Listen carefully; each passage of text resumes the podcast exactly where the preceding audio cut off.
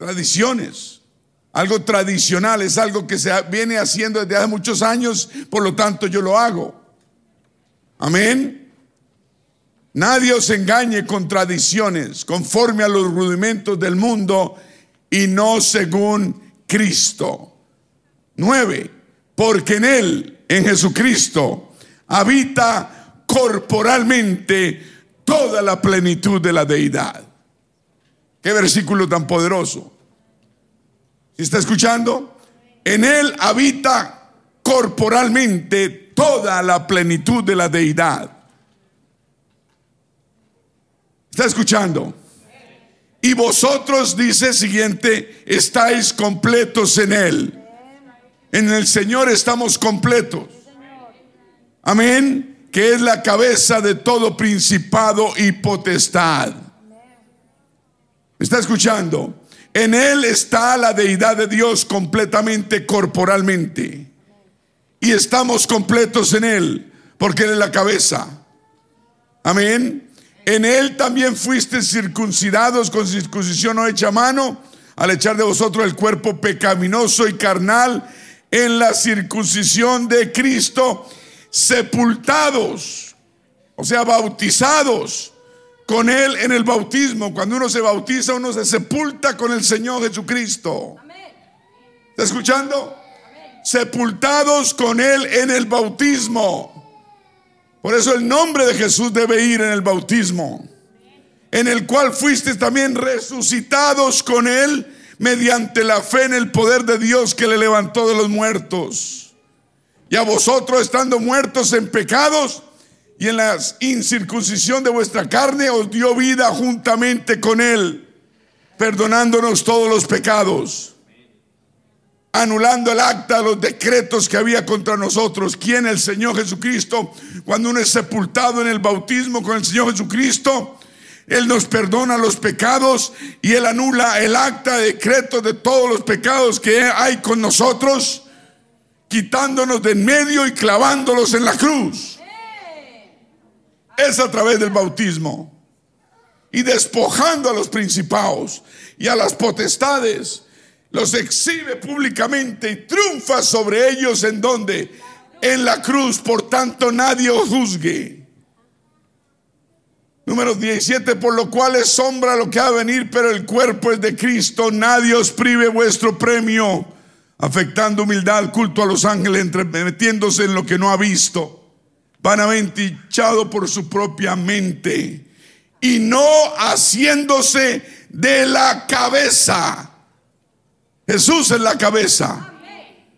En virtud de quien todo el cuerpo, la iglesia, se nutre y uniéndose por las coyunturas y ligamentos, crece. La iglesia crece con él. Crecimiento que da Dios. Te damos gracias, Señor, por tu palabra. Habla en nuestras vidas. Ministra, recuérdanos, levántanos, acláranos, revélanos, Señor, danos la revelación que hay en ti y solo en ti, Señor, es por revelación que entendemos tus palabras y tu palabra hermosa. Y poder tenga la bondad y se sientan. Digan andar en Él.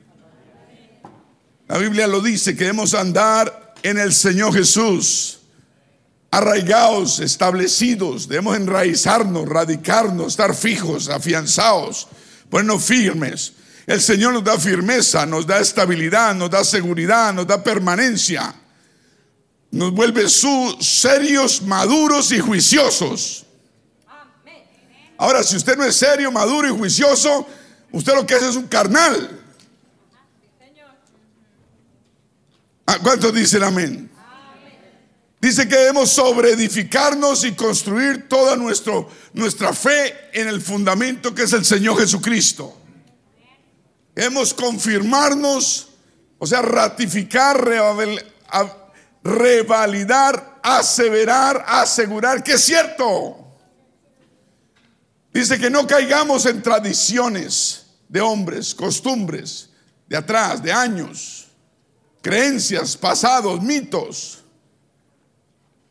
de los que vienen de rudimientos del mundo y no según Cristo. Porque toda la plenitud de Dios, dice, lo leímos, toda la plenitud de Dios mora, habita, reside en Jesucristo. ¿No es eso lo que dice la Biblia? Él no es una segunda persona de nadie, Él no es un Jehová Junior, Él es el Dios de la gloria hecho carne, como lo dice la, la Biblia. El misterio de la piedad, de la piedad, ¿cuál es? Lo revela. El misterio de la piedad. Dios fue manifestado en carne. Dios se manifestó en carne. Amén. Dice la Biblia, Dios fue manifestado, es el misterio de la piedad de Dios, que el mismo Dios del Antiguo Testamento, el Jehová del Antiguo Testamento, se hizo carne en Jesucristo. Eso es lo que dice la Biblia. Cuando usted mira a Dios, mira a, cuando usted mira al Señor Jesucristo, amén, está viendo a Dios en la humanidad, manifestado en carne. Y que en su que toda la plenitud, dice la Biblia, de Dios habita, mora en Jesucristo. La totalidad de Dios. Oh, pero él tenía que orar y él tenía que comer y dormir. Sí, recibió esa naturaleza de su madre, la Virgen María. ¿Cómo, ¿Cómo, pues él iba a entregar carne y sangre si Dios es espíritu? Pues haciéndose hombre. La única forma era venir a través de un humano y escogió la Virgen María, pura y santa. Amén. Y nació y vivió aquí y dio su vida por nosotros. Amén. Dios, teniendo el poder de destruir el mundo entero y volverlo a construir, recibió el pecado del mundo sobre sus hombros. Y en su humanidad en su humanidad porque se limitó un humano como usted y yo para que usted y yo nos identificamos, identificamos con él. ¿Está escuchando? Entonces ya no podemos hablar de un Dios lejano, allá por allá lejísimo. No, podemos ver a un Dios cercano porque se manifestó a nosotros. La gente habla de Dios, Dios. Los musulmanes también hablan de Alá. Pero hablar del Señor Jesucristo pone las cosas serias. Esto significa que todo lo que es Dios, sus atributos, su poder, su carácter están en Jesús. Padre, Hijo y Espíritu Santo, Jehová, palabra, etcétera, todos están en Jesucristo. Lea Colosenses, lea la Biblia. El problema es que no leemos la Biblia. Nomás Colosenses, Colosenses, un libro pequeño. Sí, Colosenses existe, es un libro en el Nuevo Testamento, léalo.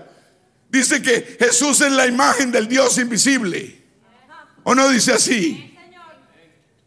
Dice 1.16 de Colosenses, dice, Él es el creador de todas las cosas. ¿Cuántos creadores hay? ¿Dos o tres o cuatro? Solo uno. Él es la imagen de Dios y es el creador de todas las cosas. Él es el Jehová del Antiguo Testamento hecho hombre. 1.17 de Colosenses dice que Él es antes de todas las cosas. Dice también que en todas las cosas subsisten por Él. Dice 1.18, Él es la cabeza de la iglesia. Ahí mismo dice que él, él, es preeminente primero en todas las cosas. Número 1.19, esto es el primer capítulo de Colosenses nomás.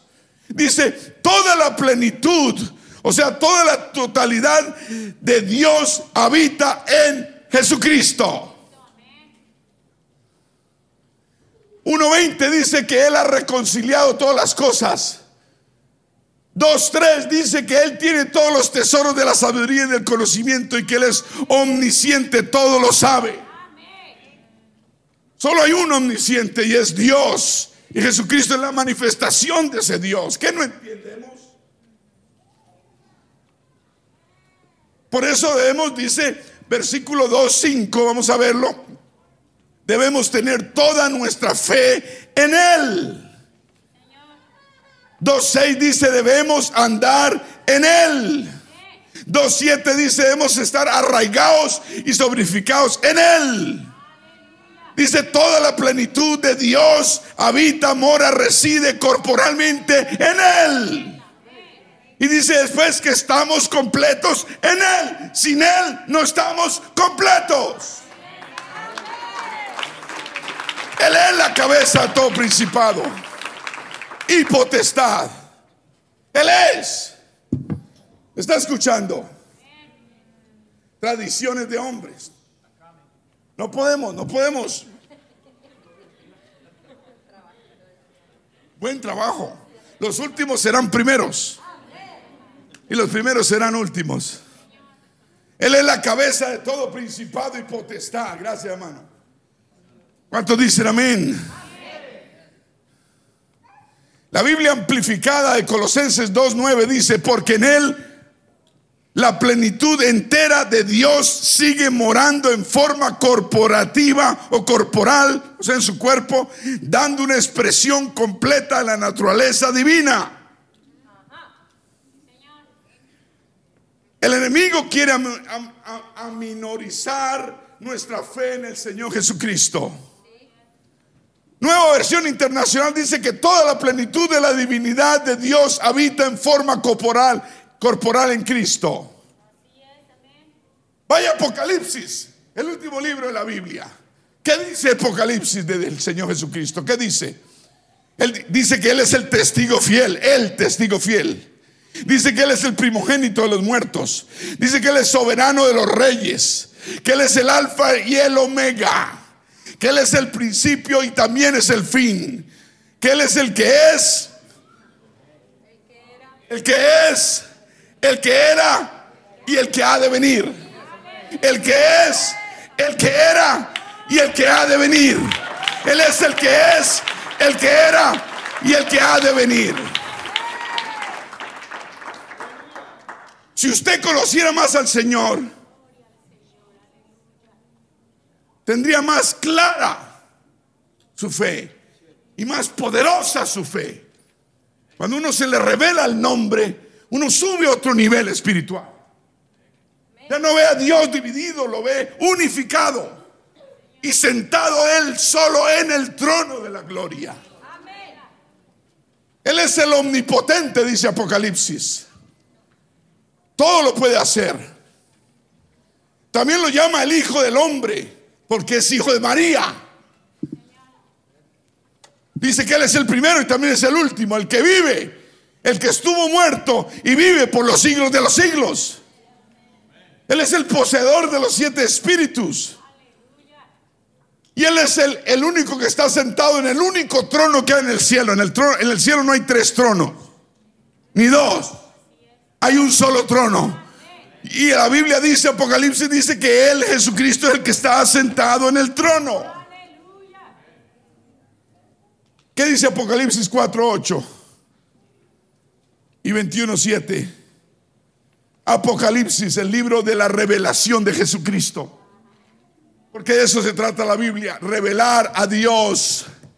El Antiguo Testamento habla proféticamente de la revelación de Dios ante nosotros en el cuerpo de Jesucristo. Y los cuatro seres vivientes tenían cada uno seis alas alrededor y por dentro estaban llenos de ojos y no cesaban día y noche de decir ante el trono en los cielos, santo, santo, santo, es el Señor Dios Todopoderoso el que era, el que es y el que ha de venir. El que era, el que es y el que ha de venir. Son dos, no son tres, no son cuatro. Él es el que era, el que es y el que ha de venir. El que era, el que es y el que ha de venir. Él es el redentor, dice Apocalipsis, el único que nos puede redimir y perdonar los pecados. Apocalipsis 5:9. Póngalo. Tengo mucho tiempo, pero... Y cantaban unos cánticos diciendo, digno eres de tomar el libro y de abrir sus sellos porque tú fuiste inmolado en la cruz. Y con tu sangre nos has redimido para Dios de todo linaje, lengua y pueblo y nación. Amén. La Biblia dice que Él es el verdadero. La Biblia dice que Él es la palabra de Dios. La Biblia dice que Él es el rey de reyes y señor de señores y linaje de David en su humanidad. Él es el linaje de David. y también que es la estrella resplandeciente de la mañana. En otras palabras, Jesús es todo lo que la Biblia dice que es Dios. Dije, Jesús es todo lo que la Biblia dice que es Dios. Porque Jesús tiene todos los atributos, todas las prerrogativas, todas las características de Dios mismo. Sencillamente dicho, Jesús es todo lo que Dios es. Porque Jesús es el único Dios revelado. No hay mayor manera de, de, resumirlo como lo resume el apóstol Pablo en Colosenses 2.9 porque en Él habita corporalmente toda la plenitud de la deidad y vosotros estáis completos en Él, completos que es la cabeza de todo principado y potestad. ¿Cuántos dicen un aplauso al Señor?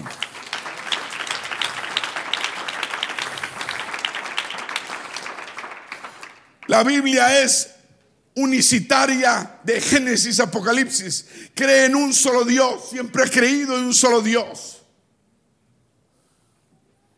Y no, en Génesis 1, cuando, cuando dice que hagamos al hombre a nuestra imagen y semejanza, no está hablando con otra segunda o tercera persona, no Señor. Está hablando con sus mismos ángeles del cielo que Él había creado. Porque si usted lee ese versículo, después dice, y creó Dios al hombre a su imagen.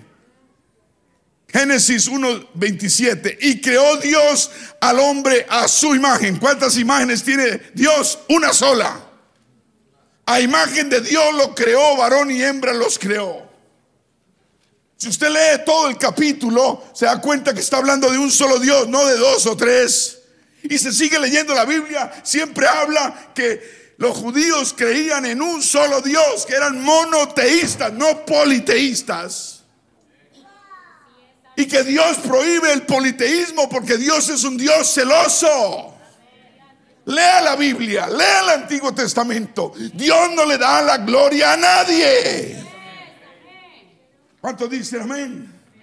Pero el hombre saca versículos fuera de contexto y los usa como un pretexto y crea toda una doctrina.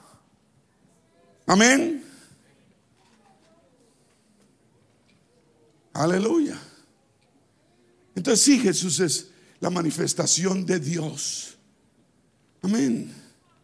La Biblia es unicitaria. La base de la religión hebrea, judía, el pueblo de Dios es monoteísta, un solo Dios. Hace ocho días estudiamos qué quiere decir el nombre Jesús. Lo pusimos allá arriba, póngamelo otra vez, por favor. ¿Qué quiere decir el nombre Jesús? En hebreo. Jehová Salvador. Eso quiere decir el nombre Jesús. Porque Jesús es Jehová. Eso es lo que es. ¿Me está escuchando? Es que es importante uno, uno conocer quién es Dios. Porque, porque Él viene por nosotros. Y no le podemos negar. Amén.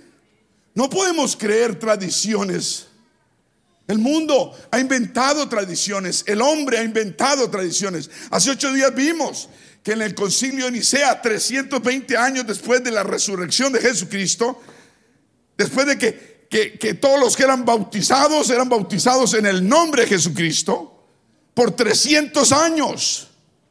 Pero en el 320, Roma, que era el líder mundial, reunió a sus papas, hicieron un un concilio y pusieron un credo, o sea, una creencia, para divulgarla por todo el mundo. Y se llama el credo de Nicea.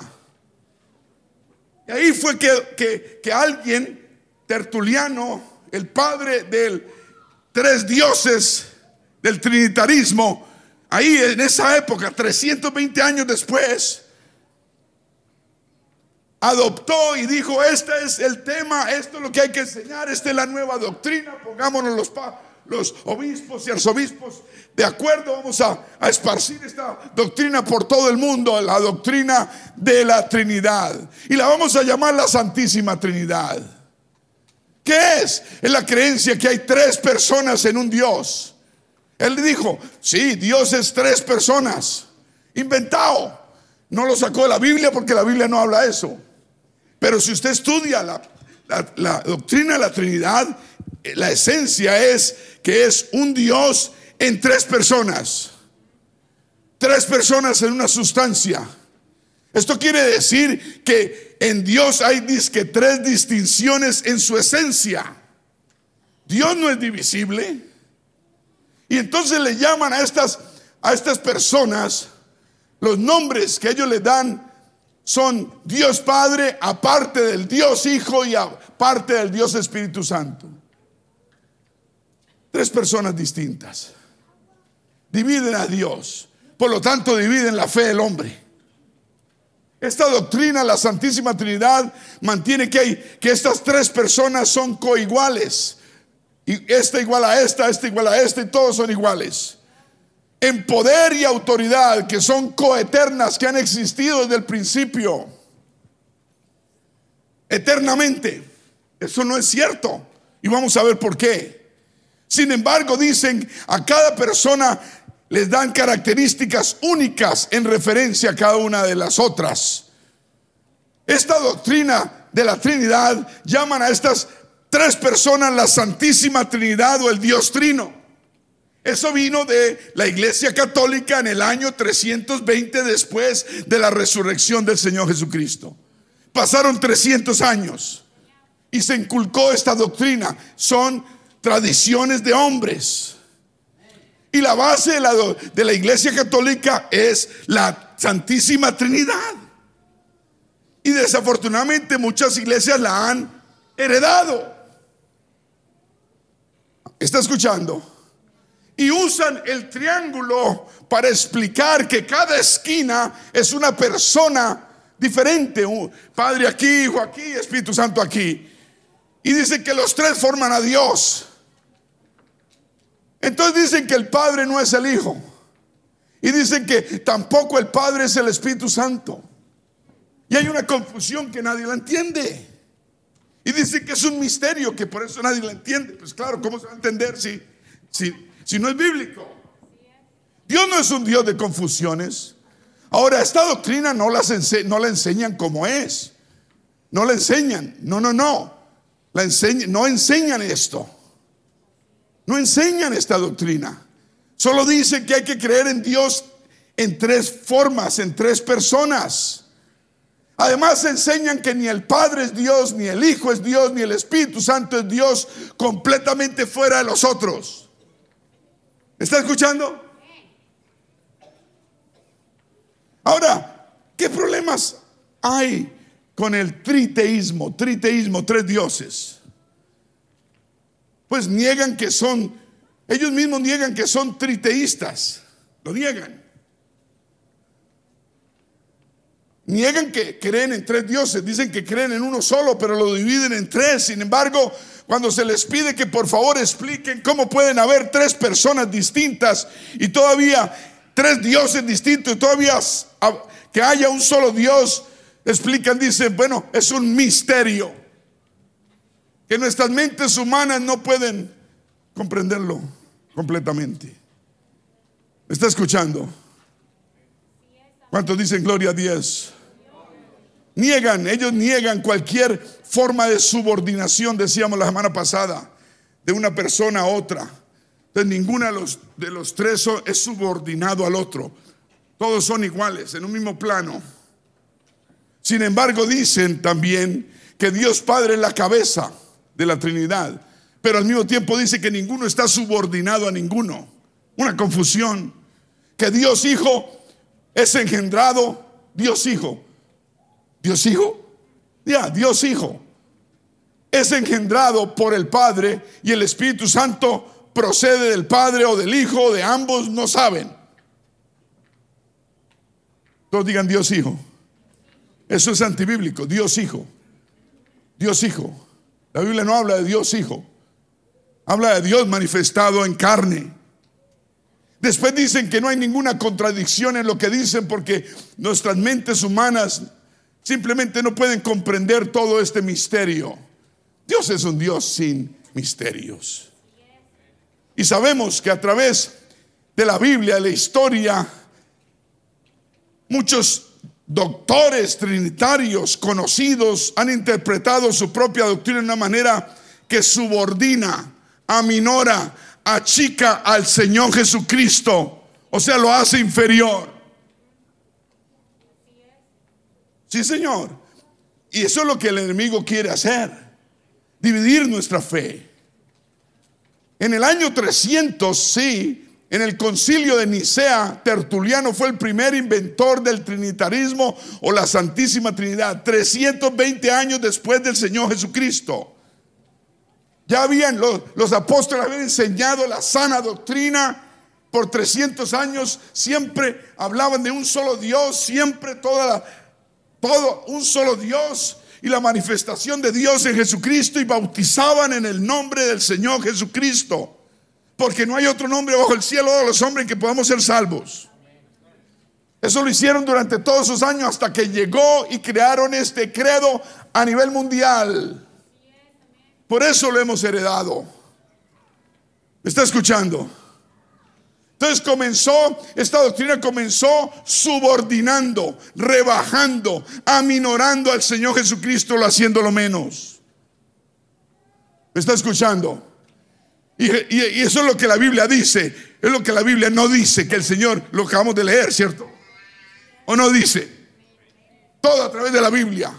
Uno puede aminorar al Señor Jesús. Él, él se merece toda la gloria y la honra. ¿Cuántos lo creen? Lo que no hay, lo que no han entendido es que el Señor Jesucristo tenía doble naturaleza, dual, diga doble. Usted y yo tenemos una sola humana. Él tenía divina y humana en el mismo cuerpo. La divina, el Espíritu Santo. La humana la recibió de María. Amén. ¿Me está escuchando? Entonces cuando él caminaba, se cansaba, comía, era su naturaleza humana que recibió de su madre. Pero él se paraba y hablaba a la mar hablaba las aguas, levantaba muertos, perdonaba pecados, alimentaba a la multitud. Solo Dios puede hacer eso. Solo Dios puede perdonar pecados. Amén. Esta doctrina dice que Dios Padre y Dios Hijo Dios Espíritu Santo no existen. Dice que sí existen, pero no existen. Además es una contradicción, solo hay un Dios. La Biblia habla de un solo Dios, no habla de dos ni tres, Dios es solo un Dios. ¿Cuántos dicen amén? Y la obra de Dios es perfecta. ¿Cuántos dicen gloria a Dios? La verdad es que, la verdad que en Jesucristo la naturaleza humana de Jesús estaba subordinada, sometida a su naturaleza divina. ¿Sí entendió eso?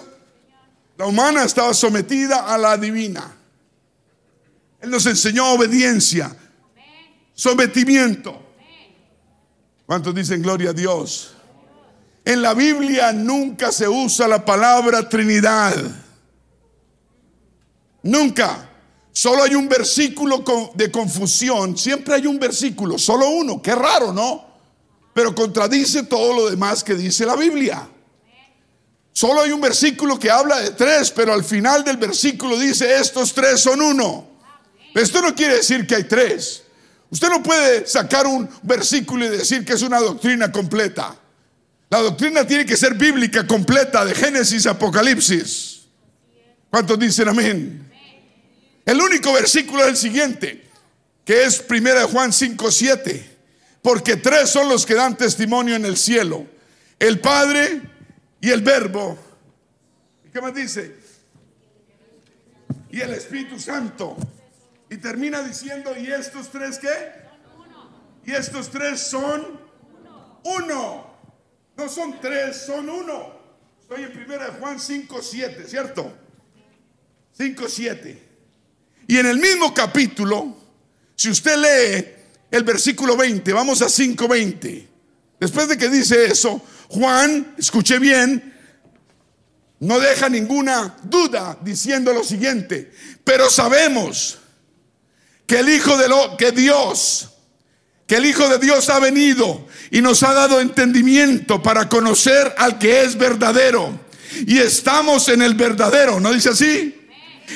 Estamos en el verdadero, en su Hijo Jesucristo. Este es el verdadero Dios y la vida eterna.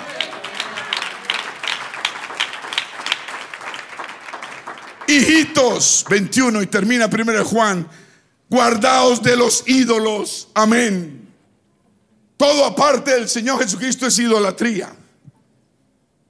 Ahora, se atreven a decir que nosotros negamos al Padre y al Espíritu Santo. Nosotros no negamos. No hay iglesia que más, que más promueva el Espíritu Santo que esta. Porque es vital para la salvación. Es que las iglesias que no, no se meten con el Espíritu Santo es porque no quieren las cosas serias con Dios. Porque uno tiene que ser serio con Dios. ¿Cuántos dicen amén? esto, no es, esto no es un juego.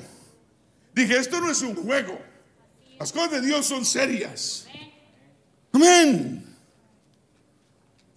La persona, la palabra persona referente al Señor Jesús, al Señor, a, nuestro Dios, tampoco aparece en lo referente a Él, en la Biblia. Nunca en la Biblia se usa la palabra personas para describir a Dios. ¿Me está escuchando?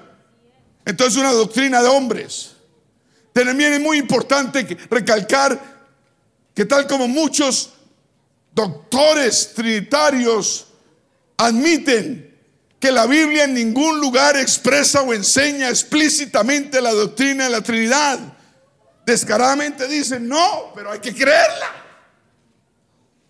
Sabemos que no, sabemos que ahí no, no enseña eso, pero hay que creerla. ¿Será que debemos creer creencias de hombres y de personas? Solo la Biblia es la que nos va a juzgar. La doctrina de la Trinidad no es bíblica. Es una doctrina de hombres. Lea, lea la historia. Amén, lea, lea, lea cómo es. Viene de orígenes paganos. Su desarrollo histórico. ¿De dónde viene? Si no viene la Biblia, ¿de dónde viene? No hay duda que se desarrolló a través de varios siglos después de que fue escrito el Nuevo Testamento, después de que fue escrito el Nuevo Testamento, se desarrolló esta doctrina. No fue antes, fue después. No fue durante, fue después. Fue 300 años después. ¿Me está escuchando? La doctrina de Dios en tres personas no se estableció sólidamente sino hasta el cuarto siglo. Y luego lo pusieron como un dogma, el dogma trinitario. Y hay que creer en la Santísima Trinidad. Y después, amén. Después, si nos descuidamos, nos meten la Virgen también para adorarla. Y las imágenes. Esta doctrina viene de orígenes paganos. Amén. Vimos que el hinduismo también es, cree en una Trinidad. Vimos que el budismo también cree en una Trinidad. Vimos que el taoísmo también cree en una Trinidad. No solamente parte del cristianismo. ¿Cuántos dicen gloria a Dios? Amén. Entonces, conclusión, vemos que la doctrina de la Trinidad no es bíblica, ni en su terminología, ni en su origen histórico. Tiene raíces en el politeísmo, varios dioses, religión pagana y filosofía pagana de hombres. Hermanos, la doctrina, esta doctrina no existía en la iglesia original que fundó el Señor Jesucristo con doce apóstoles. Lea el libro de Hechos, lea el Nuevo Testamento, no existió. Llegó a la existencia tres siglos después y logró el predominio sobre, sobre la doctrina original apostólica de la unicidad. ¿Por qué? Porque eh, Roma regía el mundo entero y mandaba. Y la gente pues recibía lo que le enseñaban. ¿Cuántos dicen? Un aplauso al Señor.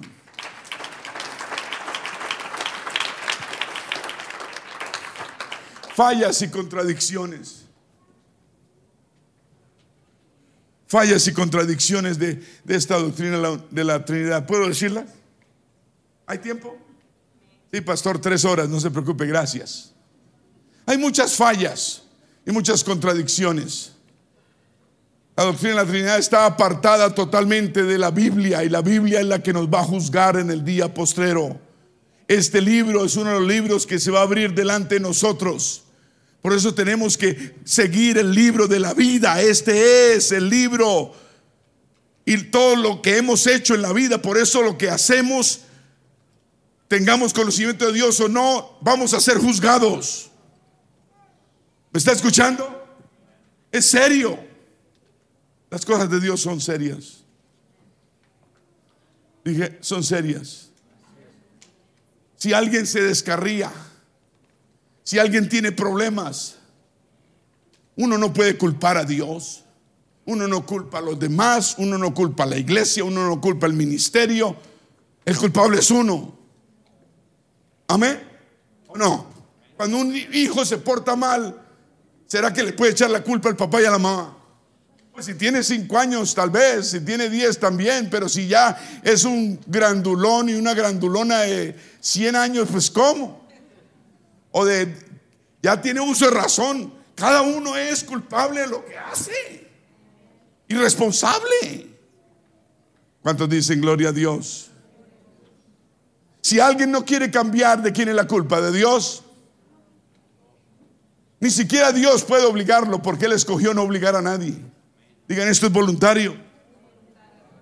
Si la gente se enfría, se enfría solita. Amén.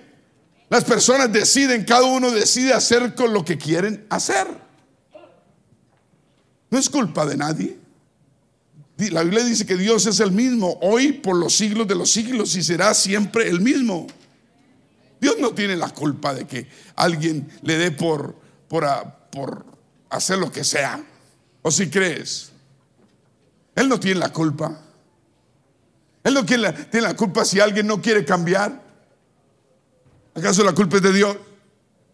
Si alguien no quiere entregarse, si alguien quiere salirse del camino, pues la culpa es de la persona. ¿Cuántos dicen amén? La iglesia no tiene la culpa, menos el pastor tiene la culpa, menos la esposa del pastor. Pero cuando alguien hace alguna barrabosada, alguna tontería, a alguien quieren buscar a culpar. ¿Y a quién encuentra? Pues a Miguelito. Echaron la culpa al pastor. Dios no está. No ha venido hace rato. Pues a su casa no ha venido, para la mía sí.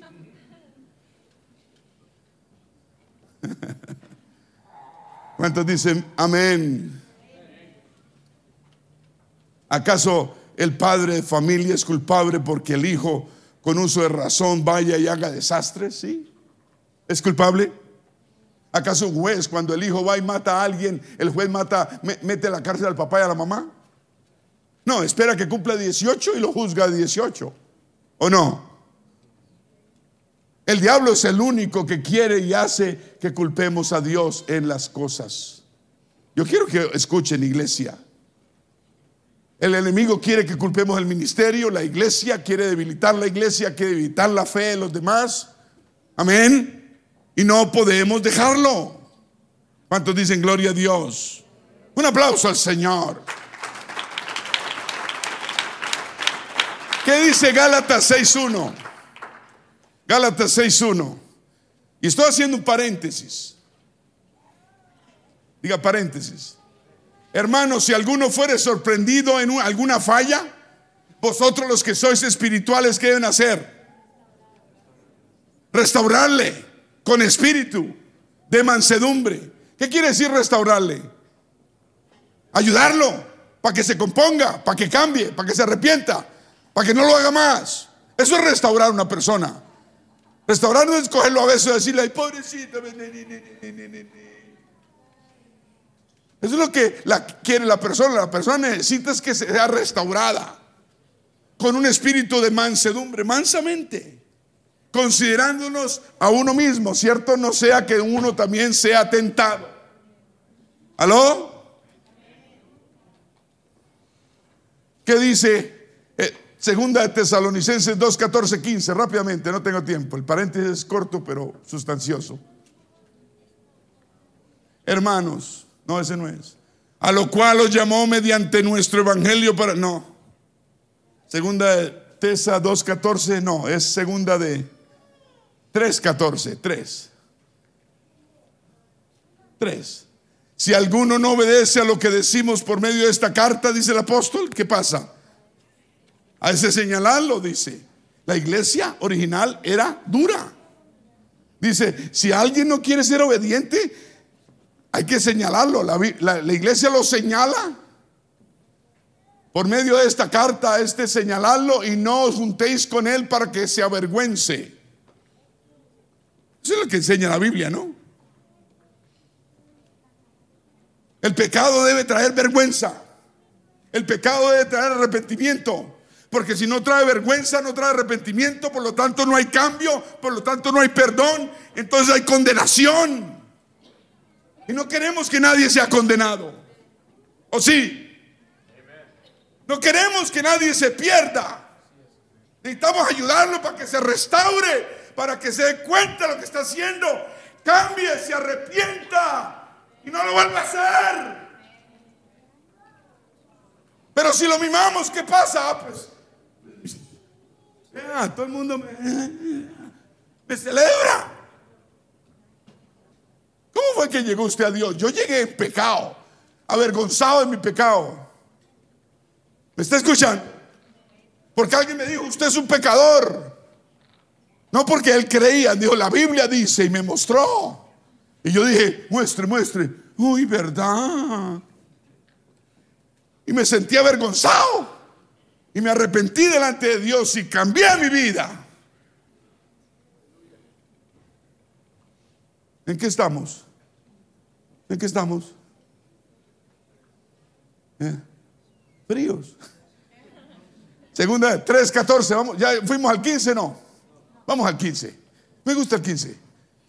Mas no lo tengáis por enemigo, sino amonestarle como hermano.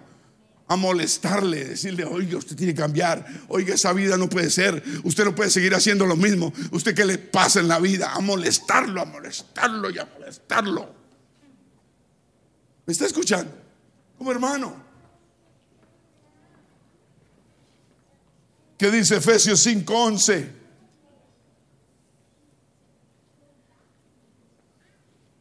y no participéis en las obras infructuosas que no tienen fruto de las tinieblas, sino más bien que reprenderlas. Uno puede participar, uno no puede apoyar, uno puede mirar por otro lado haciéndose el que no ve. Uno es culpable lo que sabe. Dije, uno es culpable lo que sabe. ¿Será que le estamos haciendo el bien a la persona? No. Estamos haciendo mal, eterno.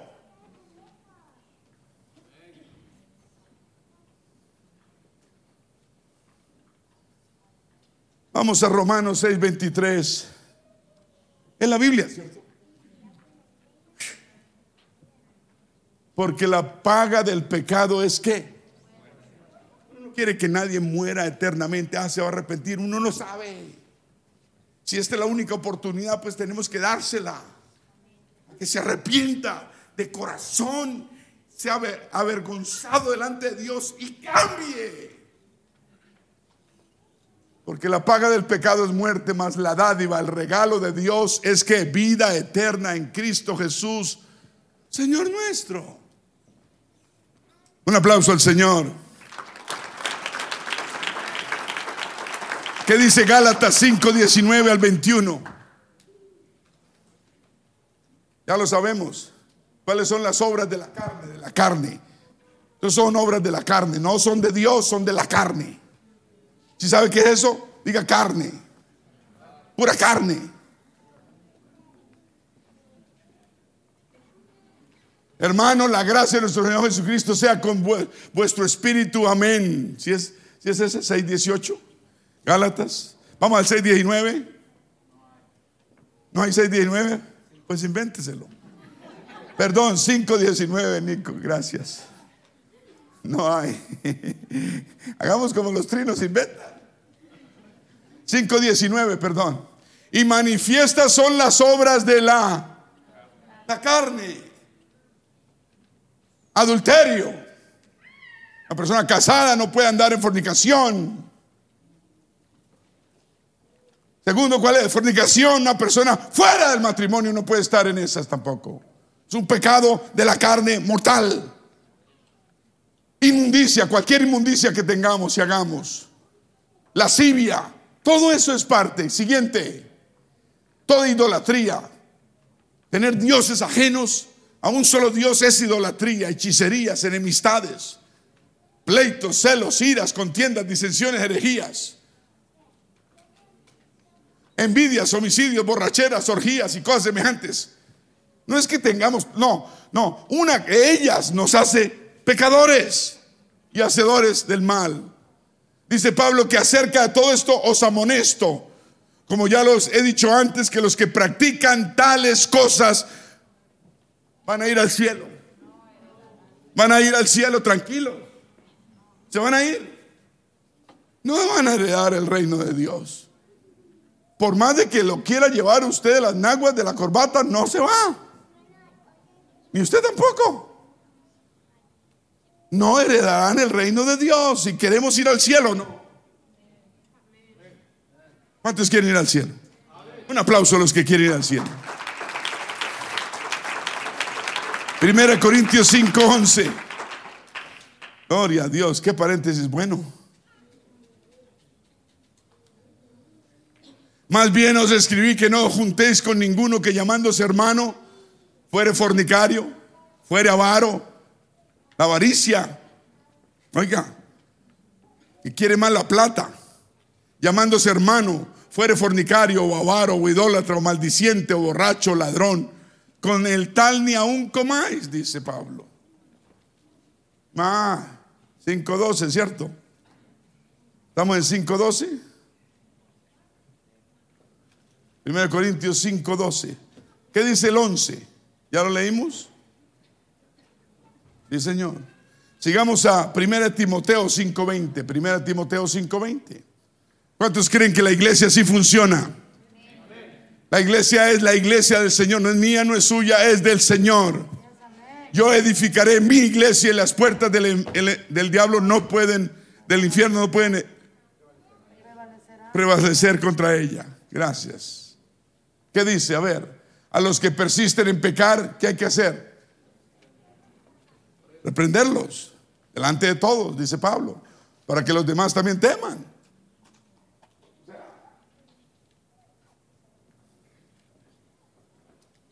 Si uno, uno, tiene que llegar a un punto en la vida que uno se siente pecador y con la necesidad de Dios. Y uno tiene que, arrepentirse de su vida de pecado. Es la única forma que bíblicamente uno es convertido. Uno se arrepiente de sus pecados. Y para que Dios le perdone, la Biblia dice que hay que bautizarnos en agua en el nombre de Jesucristo para perdón de los pecados. Y recibir la promesa del Espíritu Santo para vivir una vida recta y santa. No para darnos licencia para seguir haciendo la vida antigua. Amén. ¿En qué vamos? 1 Corintios 6, 9 ya. Primera de Juan 1, 9. Primera de Juan 1, 9. Vamos rápido. Si confesamos nuestros pecados, confesarlos. No es que nos toque confesarlos, sino si, los, si lo confesamos. Él es fiel, Dios es fiel y justo para perdonar nuestros pecados y limpiarnos de toda en la confesión debe haber dolor, debe haber pena ante Dios, vergüenza, porque le hemos fallado y cambio, todos digan cambio, verdadero. Si uno no coge vergüenza, ¿por qué los jueces meten a un alguien que mata a una persona, le quita la vida a una persona, ¿por qué los meten a la cárcel?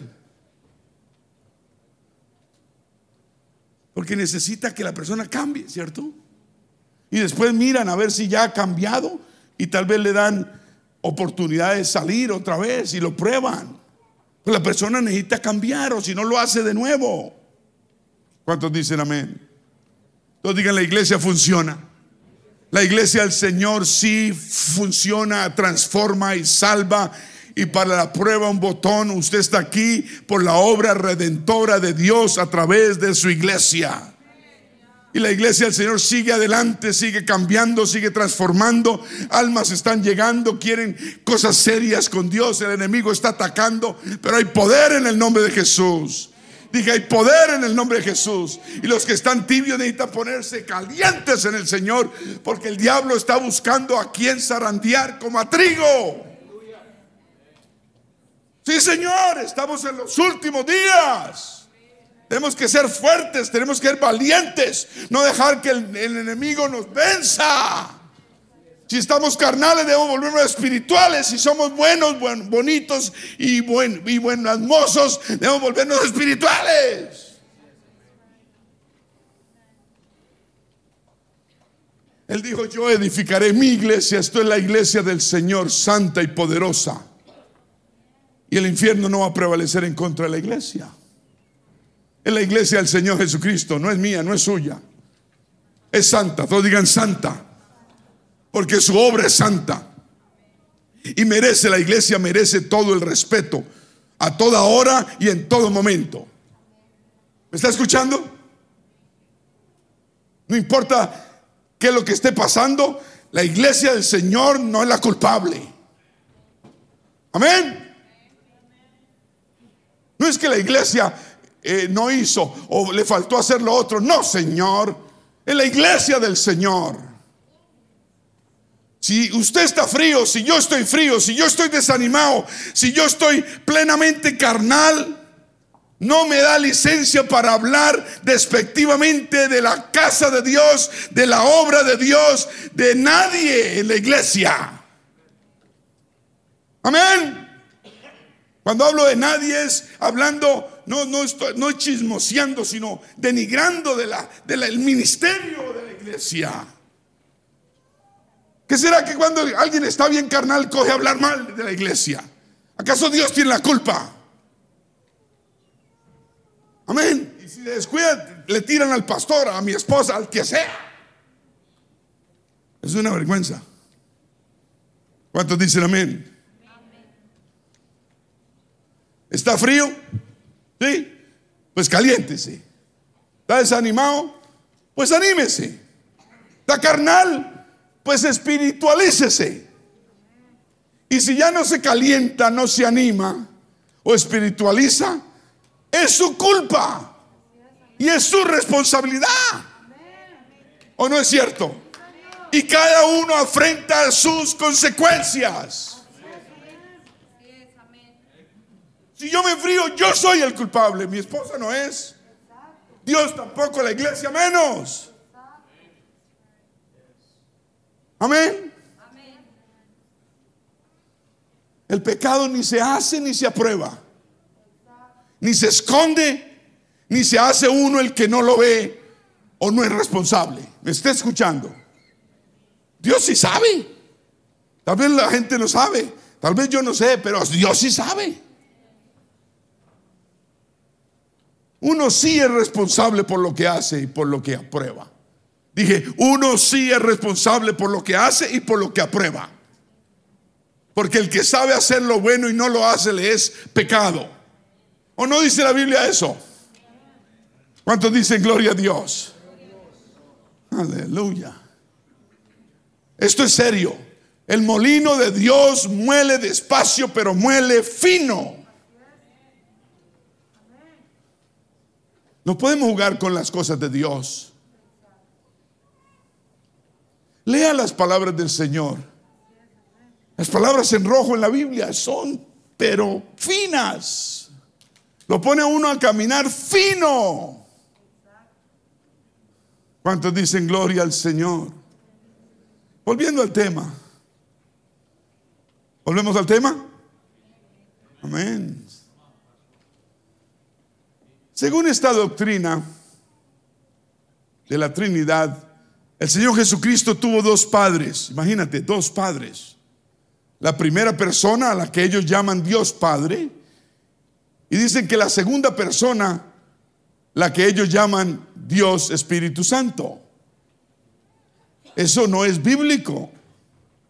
Pero la Biblia lo que enseña es que el niño, el niño, que nació de la Virgen María fue engendrado por el Espíritu Santo o no? ¿O no?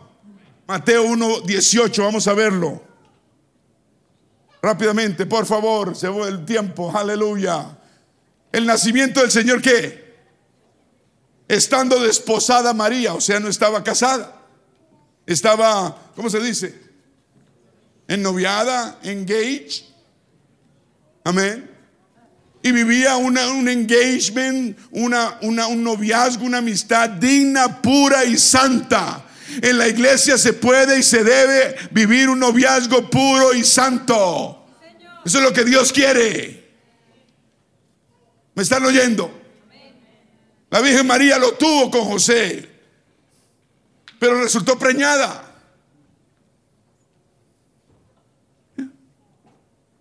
Y entonces se le apareció al ángel y le dijo, tranquila, tranquila, porque el Espíritu Santo te hizo la obra. José pues la vio así y José estaba carnal. Dijo, uy, no, no, no, ¿cómo es? ¿Qué le pasó? Y se iba a abrir. Pero se le apareció el ángel a José y le dijo, mira, es el Espíritu Santo. Entonces él creyó. Eso no vuelve a pasar, eso pasa una sola vez, ¿ok? Es que alguien sale preñado no es por obra del Espíritu Santo sobre la carne. ¿O no? El nacimiento de Jesucristo fue que estando desposada María, su madre, entonces sí se puede vivir una, tener una amistad, una relación, alguien que se va a casar santo, ¿cierto? De respeto total. ¿Aló? Y así debe ser en la iglesia. El mundo hace otra cosa, en la iglesia no se hace eso. Y siempre lo hemos enseñado. Y lo vamos a seguir enseñando. Póngamelo otra vez. Antes que se juntasen, se halló que había concebido de quién? El Espíritu Santo fue la que le concibió a María. Amén. La Biblia enseña eso. ¿Qué dice Lucas? ¿Qué dice el 20? Vamos a ver el 20. Mateo 1:20, gracias. Y pensando él en esto, he aquí un ángel del Señor le apareció en sueños y le dijo, oye José, hijo de David, no temas recibir a María tu mujer, porque lo que en ella es engendrado del Espíritu Santo es. Entonces, según esta doctrina, ¿cuál de ellos es el verdadero Padre? Porque enseñan que, que dice que la primera persona, Dios Padre, es el Padre, que la segunda persona, Espíritu Santo también. Entonces, ¿quién será el Padre? Algunos de ellos dicen que fue el Espíritu Santo, pero como un agente del, un agente, un enviado del Dios Padre en el proceso de la concepción comparándola como una inseminación, inseminación artificial. De verdad. Ahora, ah, esta doctrina de la Trinidad tendrían que haber entonces tres espíritus. Si hay tres dioses, porque Dios es espíritu, ¿cierto? ¿O no? Dice la Biblia. Deberían haber tres espíritus. Porque hay, porque hay tres dioses. Sin embargo, la Biblia enseña que solo hay cuántos espíritus. Un solo espíritu. 1 Corintios 12, 13. Porque por un solo espíritu fuimos todos bautizados en un cuerpo, sean judíos o griegos, sean esclavos o libres. Y a todos se nos dio a beber de un mismo espíritu. ¿Cuántos dicen amén?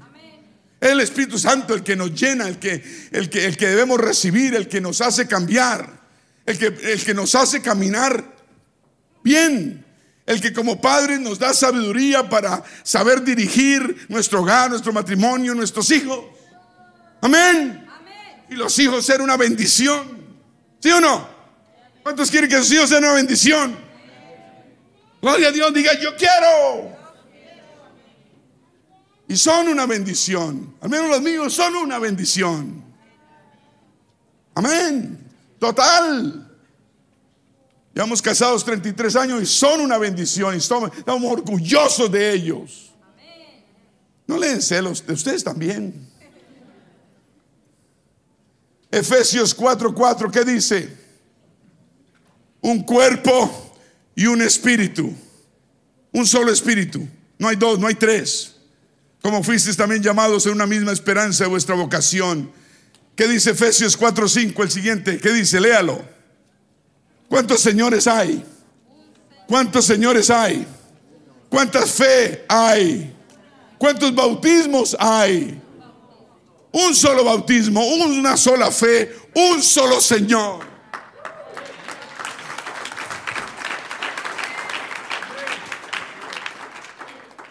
Textos fuera de contexto no se pueden usar como un pretexto.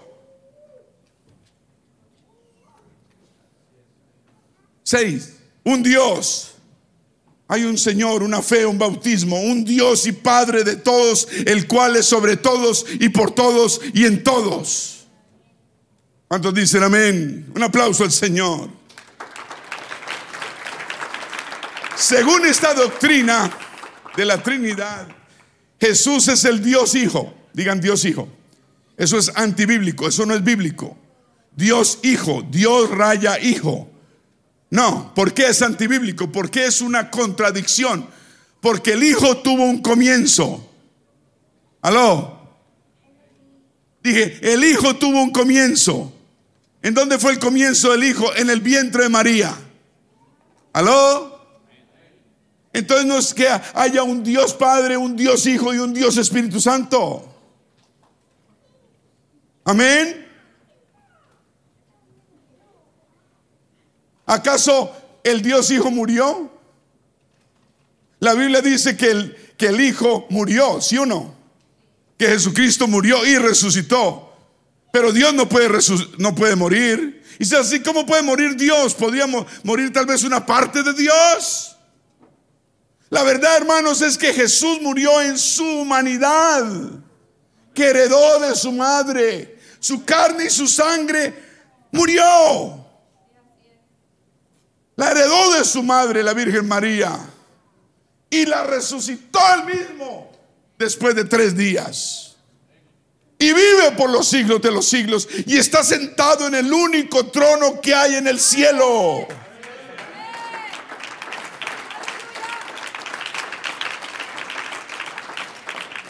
Ah, ¿cuántos dicen amén? La doctrina de la Trinidad enseña que Jesús es el Hijo eterno hijo eterno? No hay hijo eterno. El hijo tuvo un comienzo. ¿Cómo puede haber un hijo eterno? La Biblia dice que hay un hijo engendrado.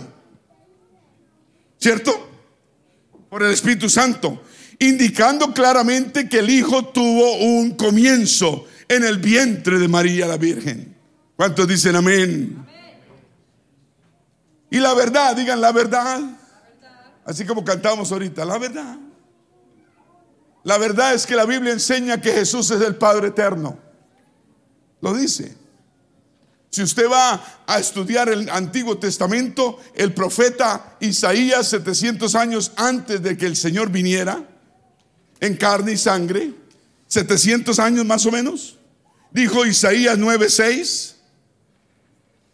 Estoy hablando de 700 años. Lo predijo, lo predijo el profeta. Porque un niño, está hablando del nacimiento en Belén, un niño nos es que, un niño, un hijo nos es dado y el principado sobre su hombro y se llamará su nombre como admirable, consejero, Dios fuerte, Padre eterno y príncipe de paz. Aleluya. Padre eterno, Dios fuerte y príncipe de paz. Lo predijo, lo profetizó Isaías. Dios usó al profeta. Isaías 9:6. Jesús es ese niño. Amén. Un hijo es nacido. Que, que su nombre es Dios fuerte, Padre eterno y príncipe de paz. ¿Cuántos dicen amén? Ahora, si el Hijo fuera eterno y si Él existía desde el comienzo de la creación, ¿quién era entonces su madre? Porque ellos dicen que, que el Hijo estaba allá en Génesis 1. Ahora, sabemos que el Hijo nació de una mujer, ¿cierto? Gálatas 4:4. Amén. Entonces, ¿a quién debemos adorar? ¿A quién debemos orarle? ¿A quién? Juan 4:21 dice el Señor mismo que debemos orarle al Señor. Jesús dijo que debemos orar al Padre, ¿cierto? Juan 4:21. Y, y Esteban, cuando lo apedrearon por predicar el nombre de Jesucristo, antes de morir, ¿a, quién le oró él? A Jesús.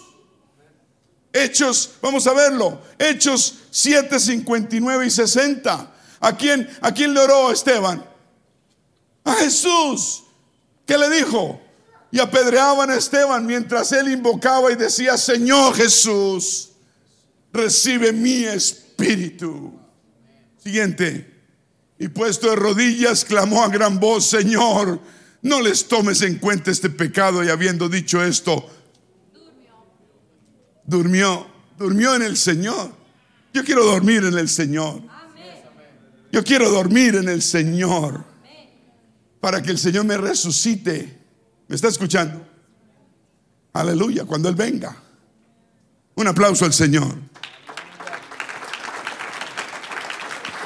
Ya que hablamos de esta doctrina, vamos a aprovechar doctrina de la Trinidad, enseña, enseña. Ellos no enseñan en las iglesias esto, pero si usted se mete a estudiarla, esto es lo que le va a enseñar. Allá usted si la cree o no. La doctrina de la Santísima Trinidad enseña que hay que adorar a tres personas a Dios Padre, Dios Hijo y Dios Espíritu Santo. Gracias. Me vio seco el hermano. Vea, él se quita el agua por darse al pastor, vea. un aplauso hermano Gabriel. para que predique unas tres horas más, hermano.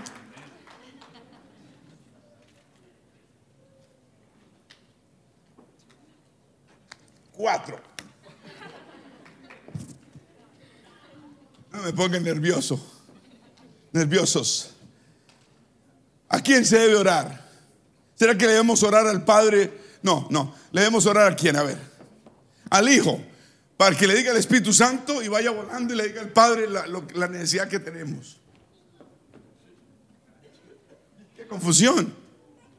No. Cuando usted le, dice Padre, le dice Dios, mi amado Señor, le dice Jesús, Espíritu Santo, usted está hablando con uno solo. Y usted está hablando con uno solo. Porque hay uno solo sentado en el trono.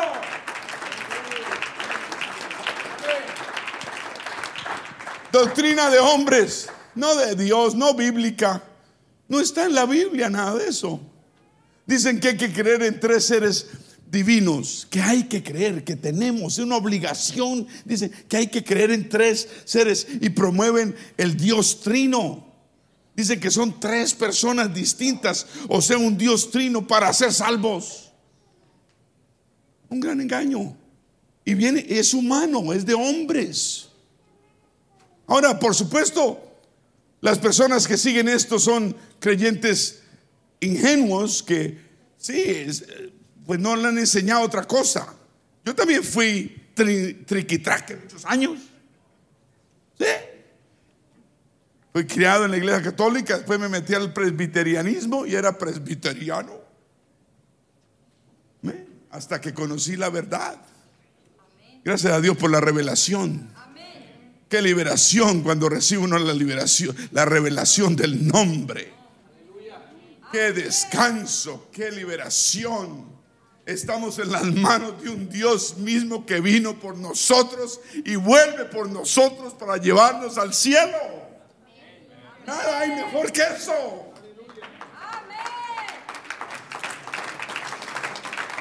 El 99 de las personas, por ciento de las personas, estas personas no saben lo que están defendiendo porque no le han explicado esto tal vez con esta profundidad nunca. No saben la esencia de la verdadera doctrina.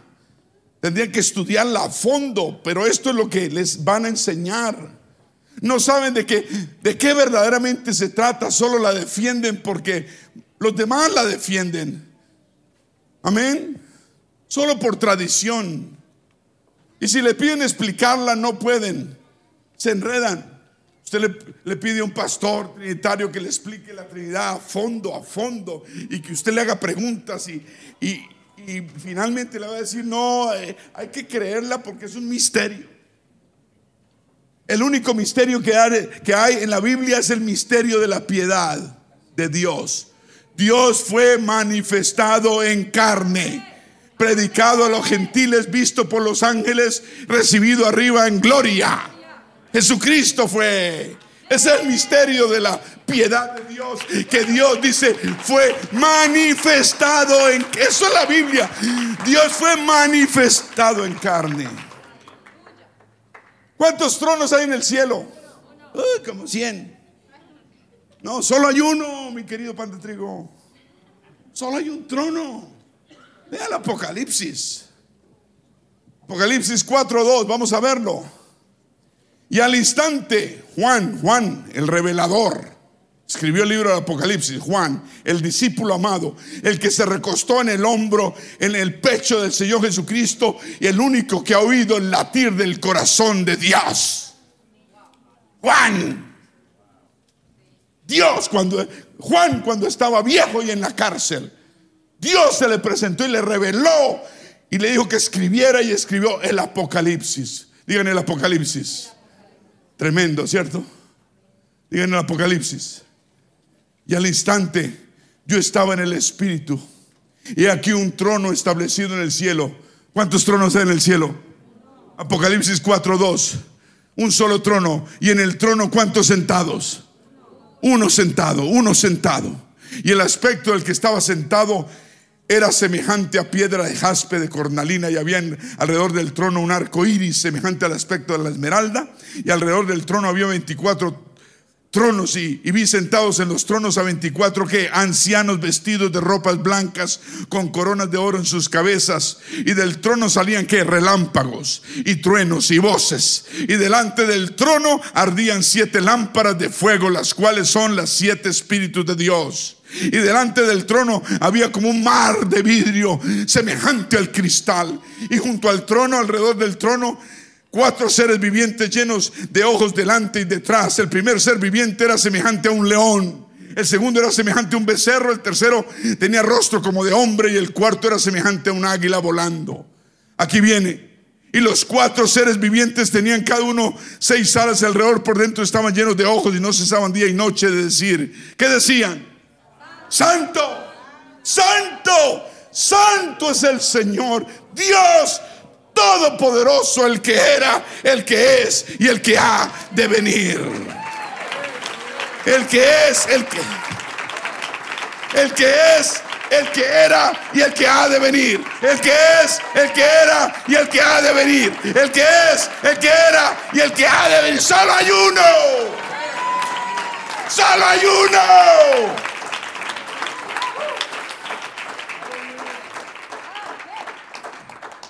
Y siempre que aquellos seres, seres vivientes dan gloria y honra y acción de gracias al que está sentado en el trono, al que vive por los siglos de los siglos. No es otro que el Señor Jesucristo. ¿Me está escuchando? Los 24 ancianos se postran delante del que está sentado en el trono y adoran al que vive por los siglos de los siglos y echan sus coronas delante del trono diciendo, Señor, digno eres de recibir la gloria y la gloria y la honra y el poder porque tú creaste todas las cosas y por tu voluntad existen y fueron creadas. Aleluya, me cayó bien esa agua, hermano Gabriel. Tráigame otra. No, todavía no. ¿Quién está sentado en el trono? Sabemos que Jesús se sienta en el único trono que hay en el cielo. Amén. Y si hay tres personas distintas, si hubiese tres personas distintas en la divinidad, coiguales y coeternas, si hubiese, ¿dónde se sienta el Padre o el Espíritu Santo? Amén. Digan todos, Jesús es el Padre. Digan todos, Jesús es el Hijo. Y Jesús es el Espíritu Santo. Léalo, la Biblia, lea Juan, lea todo el Nuevo Testamento. Es cierto. Eso libera, eso, eso lo saca uno de la cautividad, eso lo, lo levanta uno espiritualmente, uno sube a otro rango espiritual. ¿Será que, será que Jesús, está Jesús en la deidad o la deidad está en Jesús? O sea, ¿está Jesús dentro de la deidad de Dios? O sea, ¿es, el, ¿es Él parte de la deidad de Dios? ¿O la deidad de Dios está en Jesús? Colosenses 2.9, repito, dice que toda la deidad de Dios está en Jesucristo. Jesús no es parte de Dios, Jesús es Dios, manifestado en carne. Amén. Ay, sí, Dios se manifestó, pero Jesús es Dios manifestado en carne. Entonces no podemos negar su nombre. Su nombre no se puede negar. La Biblia dice que si negamos su nombre, Él también nos va a negar en el libro de la vida. Amén. Esta, eh, eh, esta doctrina de la Trinidad saca también a Va a Génesis y habla de Agamos y dice que ahí hay tres. No, no hay tres. Todo habla de un solo Dios. También va a Mateo 28, 19. Tienen tres espadas. Estas son dos. Mateo 28, 19. Amén. ¿Qué dice Mateo 18, 28, 19? ¿Qué dice? Póngamelo ahí arriba. Este es Mateo hablando de la gran comisión del Señor Jesucristo. Y acuérdese, Mateo no es el único que habla de la gran comisión. Marcos y el otro quién es? Lucas hablan de la gran comisión. Solo tres. Juan no habla de la gran comisión. Los tres primeros sí hablan. Mateo la describe así. Si usted lee la gran comisión, lo mismo, en voz de Lucas y de Marcos, ve diferente. Ahora, ¿qué dice Mateo? Y es de gran confusión. Sacan un versículo fuera de contexto, lo usan de pretexto. Y dicen, Mateo dice que, escuchó al Señor decir, por tanto, id y haced discípulos a todas las naciones, bautizándolos en el nombre del Padre y del Hijo y del Espíritu Santo. Amén. No dice que repita las palabras, dice que obedezcan el mandato, la comisión. Obedecer el mandato y la comisión es bautizar a las personas en el nombre del Padre, en el nombre del Hijo y en el nombre del Espíritu Santo, que es Jesucristo. ¿Por qué? Pues es obvio. Además, todos los apóstoles fueron bautizados en el nombre de Jesucristo. Pedro, Juan, todos, todos, todos enseñaban, Pablo, Pablo enseñaba, todos bautizaban y fueron bautizados en el nombre del Señor Jesucristo. Nadie fue bautizado en los títulos Padre, Hijo y Espíritu Santo. Por lo tanto, yo no voy a ser bautizado en ese nombre, en esos títulos. Amén. Ahora yo fui bautizado en los títulos, pero me bauticé en el nombre, porque eso es bíblicamente lo que me manda hacer. Entonces, este versículo fuera de contexto lo usan como buen pretexto. No hay que repetir las palabras en el bautismo, hay que obedecerlas. ¿Me escuchó? Amén. Amén. ¿Hay que qué? ¿Por qué? Porque todos los apóstoles se bautizaron ellos mismos en agua en el nombre del Señor Jesús. Porque todos los apóstoles bautizaban tanto a judíos como a gentiles en el nombre del Señor Jesús. Aun cuando los rebautizaban porque se bautizaron en el arrepentimiento de Juan, ¿cierto? Los rebautizaron en el nombre del Señor Jesucristo. Todo lo hacían en el nombre, en el nombre, en el nombre, en el nombre. No negaban el nombre. Estoy hablando de la iglesia primitiva, la original, la que fundó el Señor Jesucristo con doce apóstoles. Esa es la misma iglesia que nosotros debemos tener aquí. Usted dirá, ¿será que los apóstoles todos estaban equivocados? Todos esos años y murieron equivocados. No, no, está ni tibio. Porque ellos fueron bautizados también en el nombre del Señor Jesucristo. Y ellos enseñaban y bautizaban igualmente. Amén. Volviendo a Mateo. Póngame a Mateo. ¿Dónde estás que no te veo? Ahí está. Mateo 28, 19 es un mandato. Es una orden del Señor y es la gran comisión. Y debemos obedecer el mandato, no repetir las palabras. Hay una gran diferencia. ¿Me está escuchando? ¿Me está escuchando? El mandato es obedecer la orden, la comisión de bautizar a toda persona, toda persona en el nombre, en el nombre y no en los títulos.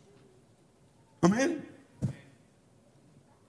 Hablamos la vez pasada, hermano Juan. Hermano Juan es padre, es hijo, es hermano, pero es un solo varón, ¿cierto? Padre, hijo, hermano son títulos de él.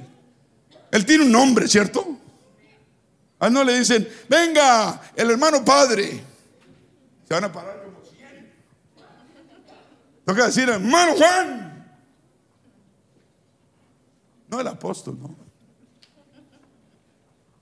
¿Cuántos dicen gloria a Dios? No el de repetir las palabras, los títulos, Padre es un título, Hijo es un título, Espíritu Santo es un título. Hay una gran diferencia, escúcheme bien, entre repetir y obedecer el mandato, la comisión del Señor Jesucristo. Un aplauso al Señor. Note también, note también que dice, ir por tanto, id y hacer discípulos a todas las naciones, bautizándolos en el nombre. No dice en los nombres, dice en el nombre del Padre, coma, nombre del Hijo, coma, y nombre del Espíritu Santo, punto, y coma. ¿Está escuchando? Ahí es que obedecer el mandato y no repetir las ¿Me están escuchando? Un aplauso al Señor. Por ello es que la iglesia original apostólica siempre bautizó a los creyentes por 320 años en el nombre del Señor Jesucristo y nunca se mencionó los títulos Padre, Hijo y Espíritu Santo. Eso vino después. Y después enseñaron también no solo a bautizar el nombre de los títulos, sino a orar en los títulos. Y lo hicieron durante muchos años, pero no pasaba nada. Entonces desistieron porque empezaron a, orar en el nombre del Señor Jesucristo y empezaron a pasar milagros. Amén. Entonces ya la mayoría de iglesias trinitarias oran en el nombre del Señor Jesucristo. Se han dado cuenta que ahí hay poder. Porque no hay otro nombre bajo el cielo dado a los hombres en que podamos ser salvos. ¿Cuántos dicen gloria a Dios? Entonces, ¿cuándo fue que llegó esa doctrina de la Trinidad? ¿Cuántos años después? 320 años DC, DC, después de Cristo. Mientras tanto, ¿qué pasó de ahí para atrás? Todo fueron bautizados en el nombre del Señor Jesucristo. Amén. Uh, amén. Voy a tomar más agüita, hermano. Ahora, mirando esta llamada doctrina de la Trinidad, la primera persona, Dios Padre, y la tercera, Dios Espíritu Santo, no tendrían divinidad. Pues la Biblia nos enseña lo siguiente. Mirad que nadie os engañe por medio de filosofías y huecas sutilezas según las tradiciones de los hombres conforme a los rudimentos del mundo y no según Cristo, porque en Él habita corporalmente toda la plenitud de la deidad y vosotros estáis, estáis, estáis completos, completos en Él, que es la cabeza, la cabeza de todo, todo principado y potestad. Un aplauso al Señor. Oh, aleluya. Vamos a ponernos de pie. Amén. 8 y 9 y 31. Yo le dije que esa agua era bendita, hermano. Señor, gracias por tu revelación, gracias por tu palabra. Gracias por abrir nuestro entendimiento de saber que estamos en el verdadero, en tu Hijo Jesucristo. Él es el verdadero Dios y la vida eterna. Y debemos guardarnos de los ídolos. Gracias Señor por la revelación de tu nombre, oh Dios de la gloria. Tú eres el que vives y reinas por los siglos de los siglos. Tú estás sentado en el trono y tú vienes. Vienes por segunda y última vez por una iglesia que te ama, que te honra, que te glorifica, que te, que te exalta, Señor. Sí, Señor. Gracias por la obra perfecta. Gracias por el Espíritu Santo en nuestras vidas. Gracias Señor por haberte manifestado como Padre en la creación, como Hijo en la, en la, como Hijo en la redención en la cruz del Calvario y como Espíritu Santo en la santificación. Gracias Señor por la obra completa que has hecho en nuestras vidas. Si hay alguien que aún no está completado, Señor, te pedimos esa esa obra poderosa, completa en todos y cada uno de nosotros. Danos, Señor, celo por tu palabra, celo por tu doctrina, celo por tu palabra gloriosa y santa, celo por las cosas de Dios, celo por la iglesia. Ayúdanos a vivir, Señor, una vida recta y santa, santa, porque sin santidad nadie verá al Señor. Nadie te va a ver, Señor, sin santidad. Danos santidad en nuestras vidas siempre. En el nombre de Jesús debemos seguir y mantener una vida recta y santa delante tuya. Todos dicen amén. Así sea, Señor. Vamos a cantar. Vamos a alabar al Señor.